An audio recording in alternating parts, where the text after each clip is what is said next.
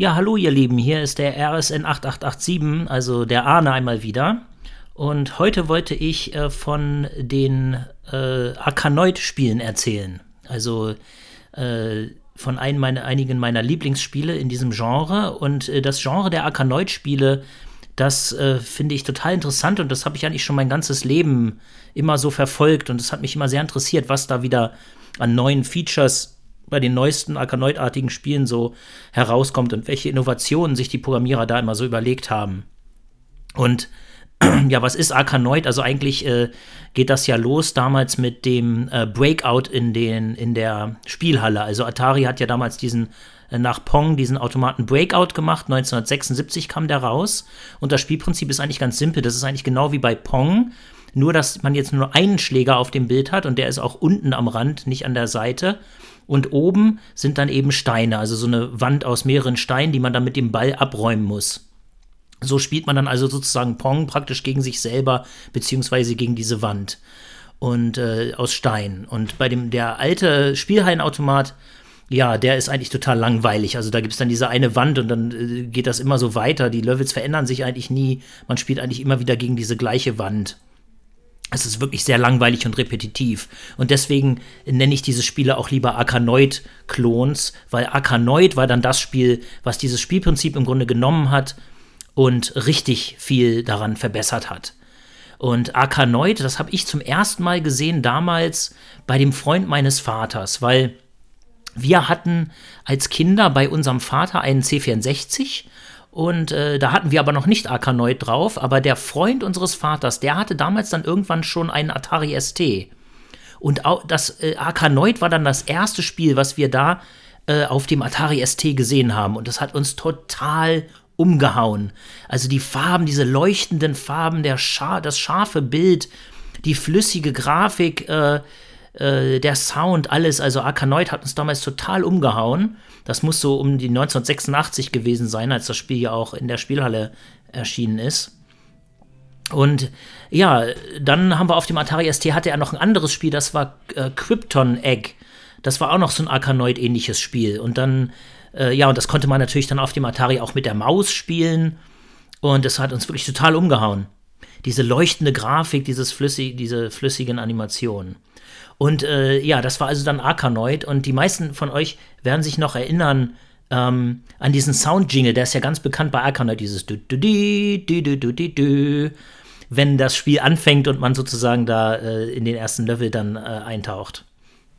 Ja, was war so cool an Arkanoid im Vergleich zu Breakout? Also es hat eben 50, äh, erstmal hat es 50 verschiedene Level äh, äh, das Spielprinzip an sich ist eigentlich das gleiche, aber es hat eben jetzt verschiedene Level, nicht immer diese gleiche rechteckige Wand und äh, die hat ein absolut geniales Leveldesign. Also ähm, wer erinnert sich nicht noch an diesen dritten Level bei Arkanoid, wo da so eine Reihe unzerstörbarer Steine ist und dann muss man mit seinem Schläger ähm, da in, kann man also diese Wand gar nicht durchdringen, aber ganz rechts ist so ein kleines Loch und da kann man sich dann halt durcharbeiten und dann den Ball praktisch in dieses Loch lenken und dann äh, räumt er die ganzen Steine über dieser, dieser Wand dann eigentlich von selber ab. Und solche, solche Ideen hatten die Programmierer da, haben sich so ganz tolle Levels ausgedacht. Und äh, bei Arkanoid wurde dann auch, was auch noch dazu kam, waren natürlich die Extras. Also es gab dann ähm, so Boni und die äh, fallen als so eine Art Pillen auf einen hernieder. Also wenn man die Steine oben zerstört, dann kommen halt so Pillen angeflogen und die fallen halt runter und die muss man dann einsammeln. Das gibt einem dann Bonusfähigkeiten. Äh, Zum Beispiel gibt es das, äh, das blaue E, das macht den eigenen Schläger dann halt größer. Und ich glaube, das C, das war Catch, damit konnte man dann den Ball einfangen und dann mit Mausknopf wieder später wieder losschicken.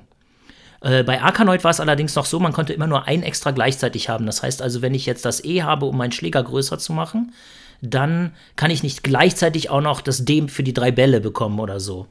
Das heißt, wenn ich dann die drei Bälle bekomme, dann ist, wird mein Schläger wieder kleiner, weil immer nur ein extra gleichzeitig aktiv sein kann. Und dann hatte Arkanoid noch ein paar andere so Details, die es von Breakout abgehoben haben. Die Grafik war natürlich viel, viel äh, schöner. Ähm, zum Beispiel hatten jetzt die ganzen Level so Hintergründe, so, so Muster als Hintergrund. Es gab auch Gegner, Gegner-Sprites, die sich auf dem Bildschirm da bewegten und die den Ball eigentlich immer abgelenkt haben, wenn er sie getroffen hat. Die Gegner konnten den eigenen Spieler, also das Raumschiff des Spielers, nicht äh, nicht, eigentlich nicht zerstören, aber den Ball haben sie halt immer abgelenkt. Ähm, ja, was wo noch, dann die Steine waren auch viel bunter und netter gezeichnet und haben auch immer so ein bisschen geglitzert, glaube ich, wenn man so ein, da gab es dann Steine, die musste man zweimal treffen, die haben dann immer so einen glitzernden Schein bekommen, wenn man sie einmal getroffen hat. Der Sound war auch ganz prägnant, eigentlich dieses, diese, diese Töne. Äh, auch ein super Sounddesign. Ähm, und die Steine hatten auch bei Arkanoid auch schon so Schatten immer. Also das hatte so einen kleinen 3D-Effekt, dass also die Steine so einen Schatten werfen auf den Hintergrund. Das hat mich damals auch voll äh, total begeistert. Auch der Ball selber hatte halt einen kleinen Schatten irgendwie. Und äh, ja, das waren so Details damals. Das ganze Spiel war einfach sehr, ja, es war jetzt nicht die tollste Pixel-Grafik, aber es hatte irgendwie so einen Stil, der komplett durchgehalten wurde und der einfach ganz hübsch anzusehen war. Das Spiel war allerdings auch extrem schwer, also auf dem, auch auf dem Atari. Der Ball bewegte sich sehr schnell und äh, man konnte es dann aber mit Maus sehr gut steuern. Und man hatte auch Kontrolle über die Winkel, in denen der Ball von dem eigenen Raumschiff abprallt. Also wenn man den Ball jetzt an der linken Seite des Raumschiffs abprallen lässt, dann flog er ganz weit nach links mit dem groß starken Winkel. Und wenn man ihn mehr in der Mitte abprallen ließ, dann äh, äh flog er mehr eher gerade nach oben. Man hatte also so kon wirklich Kontrolle über die Winkelbewegung des Balles. Ja, also das hat uns jetzt als Kinder dann so begeistert auf dem Atari bei dem Freund des Vaters und dann äh, sind wir, dann haben wir ihn natürlich belatschert, also unseren Vater immer belatschert, wir brauchen Arkanoid, wir wollen Arkanoid auf dem C64 und irgendwie hat das dann auch gefunden ähm, und das war auch gar nicht schlecht, die C64-Version, aber es war alles eher so blau getönt und hatte nicht die gleiche grafische Qualität. Und das größte Problem am C64 konnte man das kaum spielen, weil das eben mit Joystick dann gespielt wurde und man hatte nicht diese, diese genaue Kontrolle mit der Maus, weil man konnte den eigenen Schläger immer nur mit einer Geschwindigkeit bewegen. Naja, dann ging es also weiter. Dann haben wir gesagt, Vater, wir brauchen unbedingt eine Maus für den C64. Und irgendwie äh, hat er es dann wirklich geschafft, eine Maus aufzutreiben. Und zwar hat er das Final Cartridge 3 damals gekauft. Das war so eine ja, so eine richtige Windows-artige Oberfläche für den C64 und da war dann halt auch eine Maus dabei und dann hatte man auch so einen Mauszeiger, den man da so über diese Fenster bewegen konnte. Das hat uns als Kinder halt total fasziniert auch. Und dann haben wir halt da versucht, mit dieser Maus dann eben Arkanoid auf dem C64 zu spielen. Und es ging auch, also man konnte das damit spielen, aber irgendwie habe ich dann damals, haben wir schon herausgefunden, das war so ein bisschen fake, weil diese Maus, das war so eine Art Joystick-Maus. Also wenn man die nach links und rechts bewegt hat, dann hat die einfach die Links- und Rechts-Tastendruck eines Joysticks emuliert. Das heißt, das ging gar nicht in verschiedenen Geschwindigkeiten, sondern das bewegte sich trotzdem immer nur in einer Geschwindigkeit, eigentlich genau wie ein Joystick. Weil das war dann also eigentlich sehr schwer zu spielen damals, diese Version. Trotzdem hat es mich total begeistert und seitdem eigentlich, weil das auch eins der ersten Atari-Spiele und eins der ersten dieser hochqualitativen äh, Spiele war, die ich damals so gesehen habe, hat mich das irgendwie, glaube ich, dann einfach immer weiter begeistert. Ja, und dann äh, kam dann, also dann hat uns irgendwann unsere Mutter dann im nächsten Jahr, weil wir immer von dem C64 beim Vater erzählt haben, hat uns die Mutter dann endlich, äh, oder nicht endlich, aber hat uns dann äh, auch einen CPC dann bei der Mutter äh, geschenkt. Äh, der C64 war ja irgendwie zu teuer und der CPC war irgendwie billiger mit Monitor, mit Grünmonitor und so. Und so haben wir dann, also äh, die beiden Brüder, ich und mein Bruder, dann den CPC bei der Mutter gehabt. Und dort kam dann 1987 äh, Arkanoid 2 raus, der zweite Teil. Und das haben wir uns dann gekauft. Und das fand ich total faszinierend, was da verändert wurde und wie das, wie das weiterentwickelt wurde. Das Arkanoid 2 Revenge of Do, das kam ja auch zuerst in der Spielhalle heraus. Da habe ich es aber genau wie den ersten Teil ich nie gesehen. Erst viel später als Erwachsener habe ich die, diese Spielhallenautomaten mal gesehen. Aber auf dem CPC war das schon sehr gut umgesetzt. Also das war schon sehr spielbar. Ähm, und das Tolle bei Arkanoid 2 war, was es da gab, da gab es so Wegverzweigungen. Das heißt, wenn man jetzt einen Level beendet, bei dem alten Arkanoid, dann ging es ja dann einfach in den nächsten Level. Aber bei Arkanoid 2 öffneten sich dann so zwei Exits, einer links, einer rechts, so zwei Ausgänge. Und dann konnte man sich entscheiden, welchen Weg man geht, links oder rechts. Und dann hat sich sozusagen, diese Level haben sich so verzweigt, dass man sich sozusagen seinen Weg aus durch die verschiedenen Level suchen konnte. Und es war oft so, dass dann der linke Weg zum Beispiel schwerer und der rechte einfacher war und so weiter. Und äh, ich muss sagen, bei Arkanoid 2 bin ich eigentlich dann immer nach rechts nach dem ersten Level gegangen. Das kennt ihr wahrscheinlich noch, wenn ihr das mal gespielt habt, weil der linke, also gleich der zweite Level, wenn man nach links geht, ist so schwer, das war wirklich fast unschaffbar. Naja, es ist halt, war alles halt für die Spielhalle irgendwie äh, sehr schwer ähm, gemacht. Äh, was war noch neu an Arkanoid 2? Ja, dann gab es eben ganz neue Extras. Zum Beispiel gab es jetzt auch negative Extras.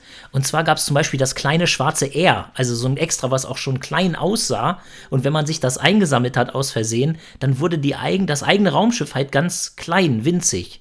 Und dann war es extrem schwer, noch also diese Winkel des Balles noch zu kontrollieren und den Ball noch richtig zu fangen mit dem Schläger.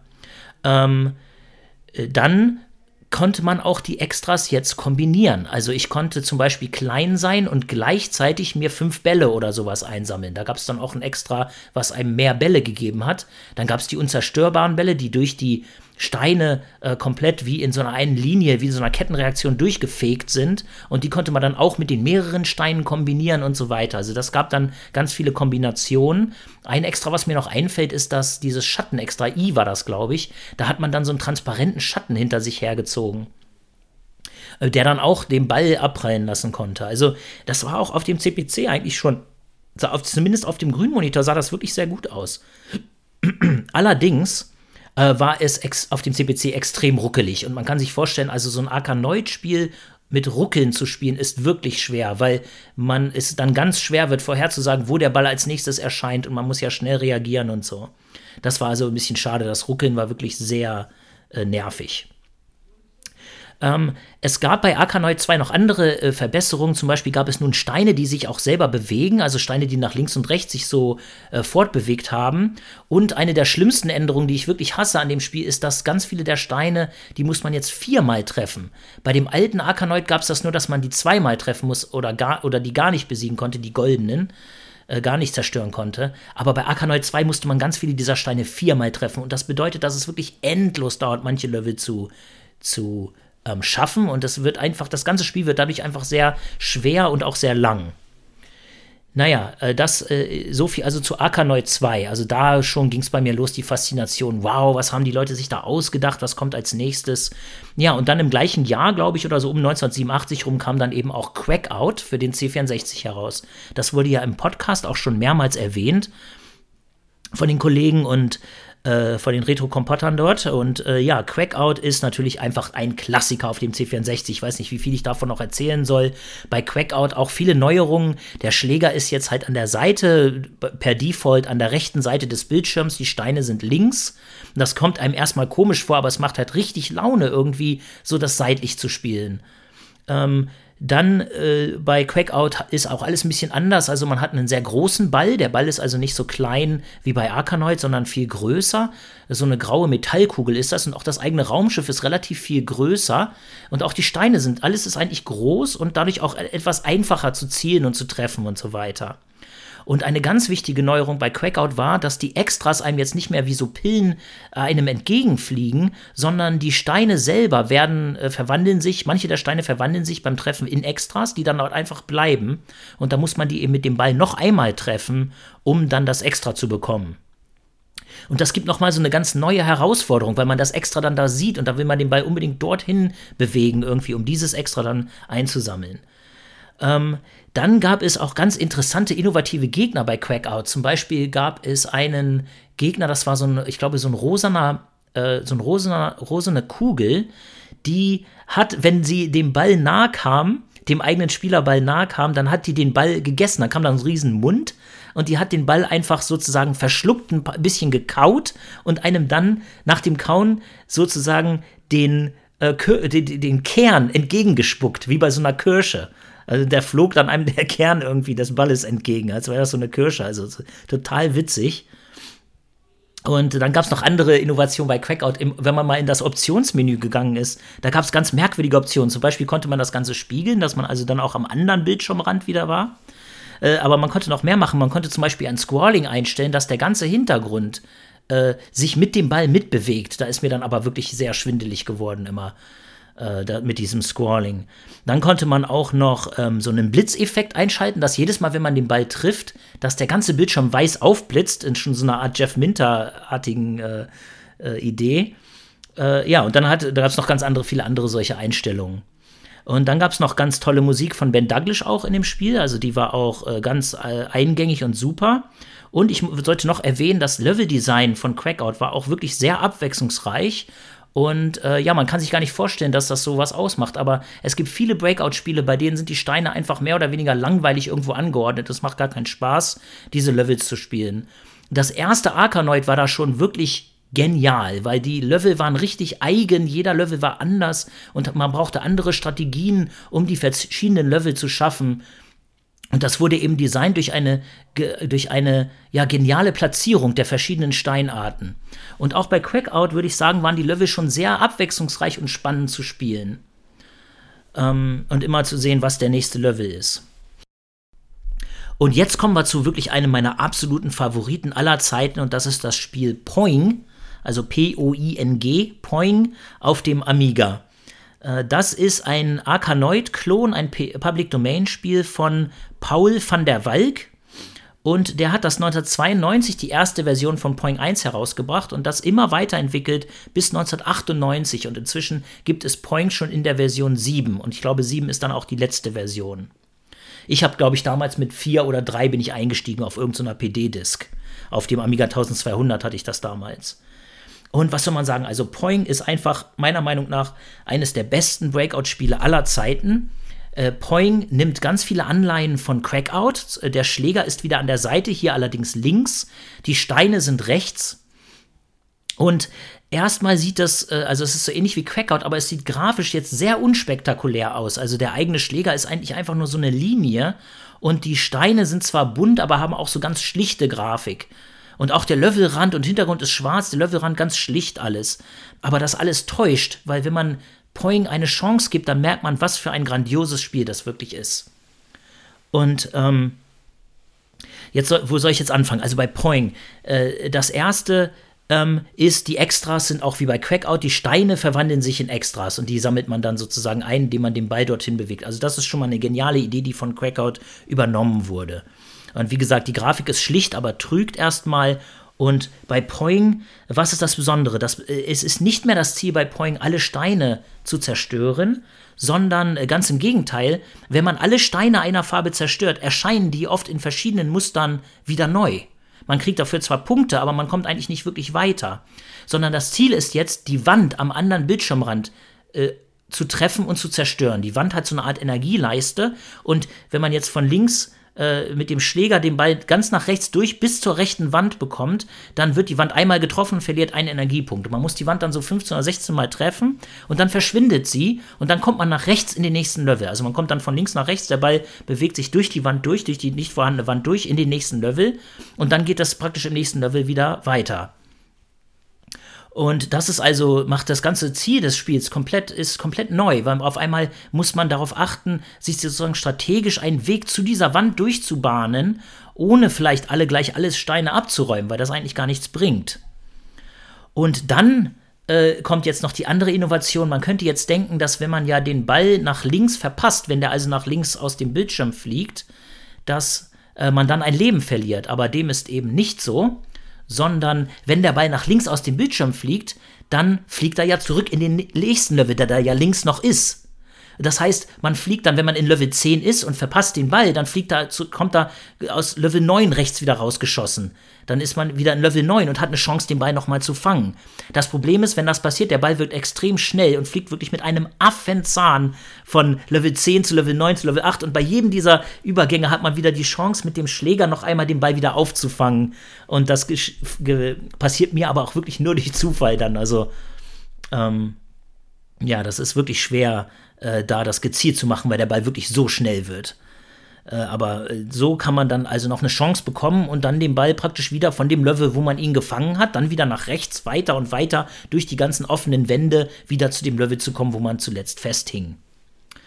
Äh, ja, dann ähm, äh, gibt es noch äh, mehr Sachen bei Poing so am Rande. Zu, äh, bei Poing der, äh, man sollte erwähnen, die Musik ist durch Zufall erzeugt. Also die ganze Musik im Spiel hat so einen ganz bestimmten Stil. Das ist eben dieser, ja, Poing hat so einen ganz eigenen Musikstil, weil die Musik durch Zufall erzeugt wird im Hintergrund von der CPU generiert irgendwie.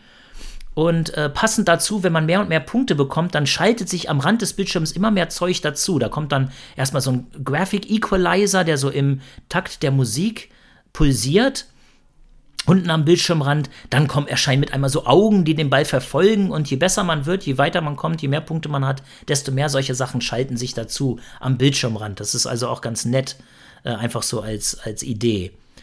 Ähm, ja, dann äh, dazu kommt noch eine Punkteanzeige, die so ähnlich ist wie bei einem Flipper. Es gibt dann auch Multiplier wie bei einem Flipper, so zweimal, dreimal, viermal, wo die Punkte sich dann hochmultiplizieren. Äh, und wenn man äh, jetzt ein Leben, wenn man alle seine Leben verliert, dann kommt wie beim Flipper auch diese Zahl, wo dann die, wenn man zum Beispiel am Ende der eigenen Punktzahl eine 50 ist, dann laufen so die Zahlen durch von 10 bis äh, 90 oder so. Und wenn dann die 50 durch Zufall erwischt wird, dann bekommt man ein extra Leben. Eigentlich wie beim Flipper, wo man dann einen extra Credit bekommt.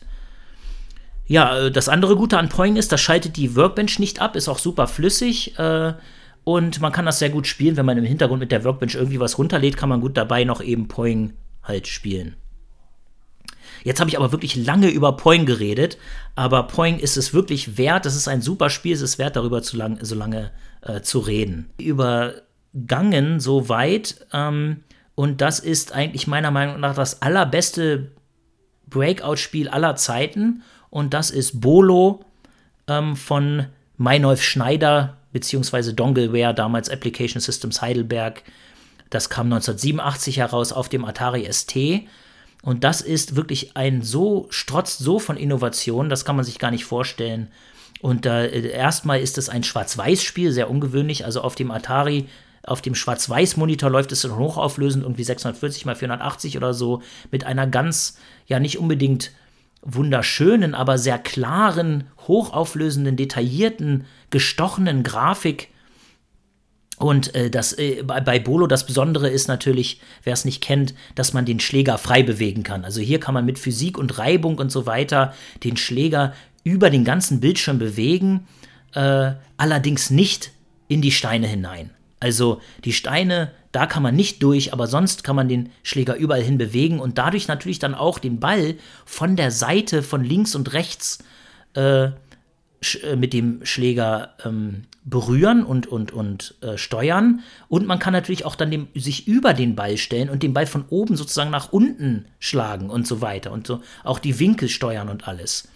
Dann gibt es äh, auch Steine, die mit Totenkopf, diese Totenkopfsteine in dem Spiel, die man dann mit dem Schläger nicht berühren darf, wo man dann auch aufpassen muss, dass man sich nicht in die falschen Ecken bewegt.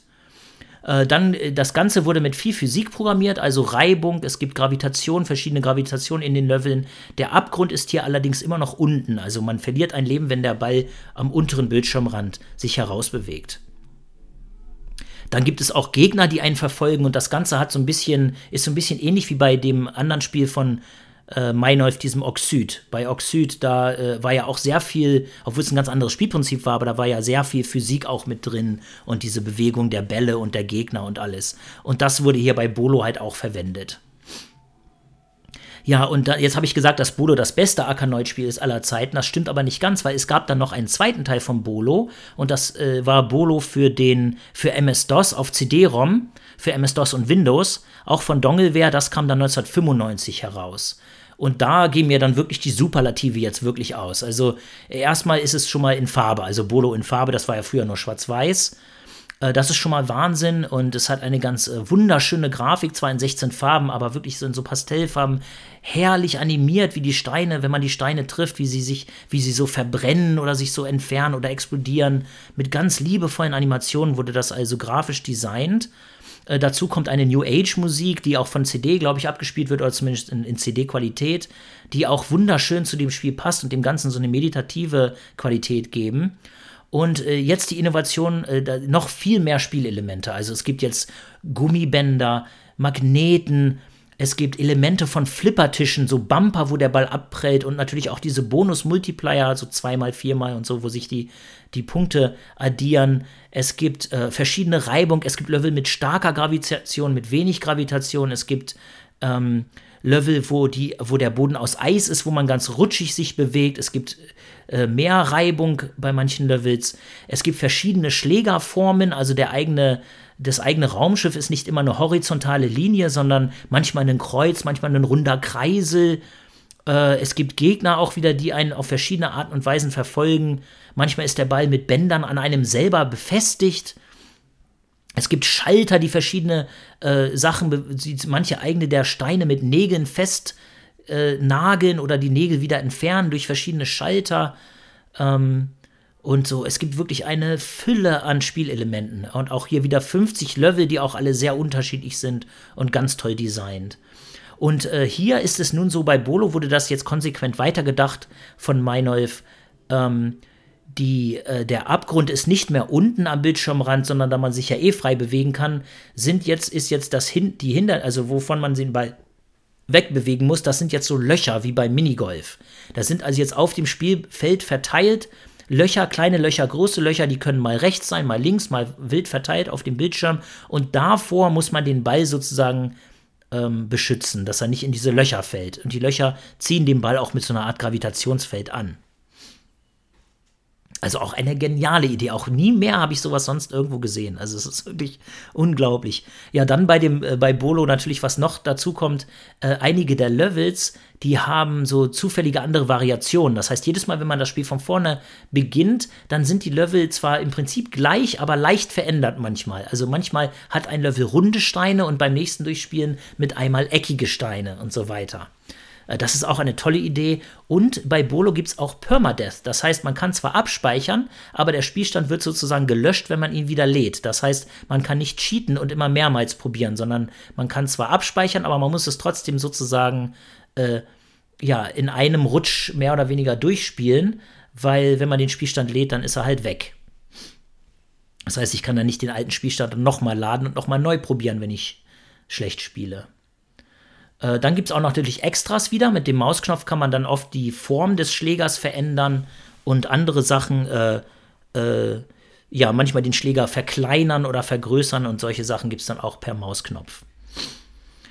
Ja, dann haben wir jetzt also wirklich die, das absolute beste Arkanoid-Spiel mit Bolo abgehandelt. Ich sollte noch sagen, das gibt es bei cultmax.com zum Herunterladen. Also da gibt es äh, das hat der Meinhof jetzt als ähm, Freeware freigestellt und auf der Seite cultmax.com unter Spiele, da kann man das also vorkonfiguriert für DOSBox herunterladen und dann äh, ja einfach direkt äh, spielen, praktisch unter Windows. Läuft auch hervorragend auf dem Basilisk, dem Mac-Emulator, wenn man es da zum Laufen kriegt, äh, wenn man es da, da, halt irgendwie installiert auf dem virtuellen Mac, äh, läuft es auch super äh, und dann kann man es halt auch auf so spielen. Aber bevor ich jetzt zu sehr in die ganzen obskuren, ja auch schlechten Spiele abdrifte, wollte ich noch eben erzählen, dass ich dann auch irgendwann als Erwachsener dann auch endlich einmal einen Arkanoid-Automaten mit einem richtigen, so einem Pedal-Controller im Original irgendwo hier in Amerika dann mal gesehen habe und auch mal gespielt habe und total begeistert war, wie gut sich das mit so einem Pedal wirklich steuern lässt, weil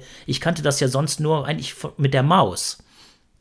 Und dann habe ich mir inzwischen jetzt auch sowas zurechtgebaut. Und zwar habe ich mir so einen Arcade-Joystick gekauft äh, vor, vor einiger Zeit. Und dann habe ich da so einen Spinner eingebaut. Also das ist, heißt Turbo Twist 2, also Turbo Twist 2.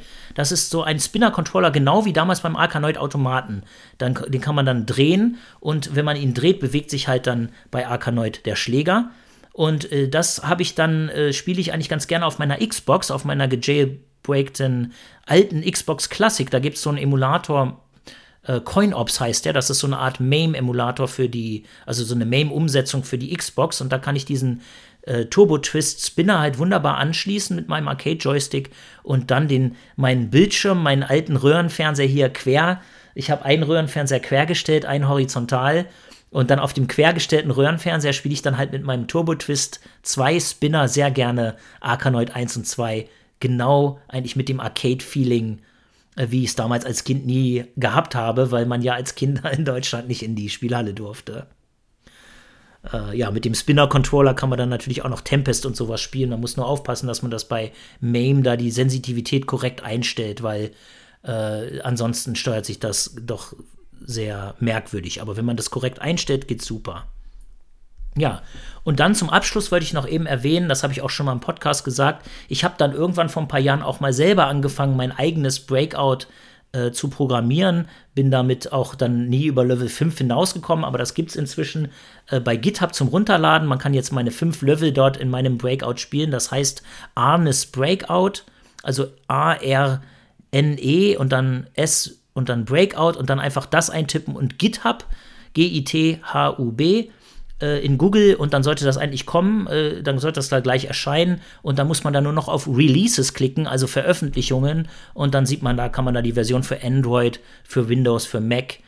Ja, und wenn man ein jailgebrokenes, gejailbreaktes iPhone hat, geht es sogar auf dem iPhone. Da könnt ihr euch das mal angucken. Das ist halt meine äh, persönliche Variante, so ein bisschen an Bolo angelehnt, aber auch äh, natürlich viel simpler. Ja, äh, dann wollte ich äh, vielen Dank, dass ihr mir hier eine Stimme gebt. Und jetzt habe ich so lange geredet, vielleicht kann man das ja aufteilen in zwei oder drei Teile. Und ja, ich äh, wollte wie immer mich sehr bedanken für den Podcast. Ich finde das ganz toll, diesen Podcast, auch den Stammtisch. Das macht mir immer super Spaß, dort auch mal ein bisschen mitzureden. Und ich höre euch auch immer sehr gerne zu und auch vor kurzem die letzten Interviews jetzt von den Oliver Twins und die paar anderen Interviews waren auch ganz grandios. Macht unbedingt weiter so und alles Gute von eurem Arne beziehungsweise RSN 8887. Man sieht sich. Tschüss.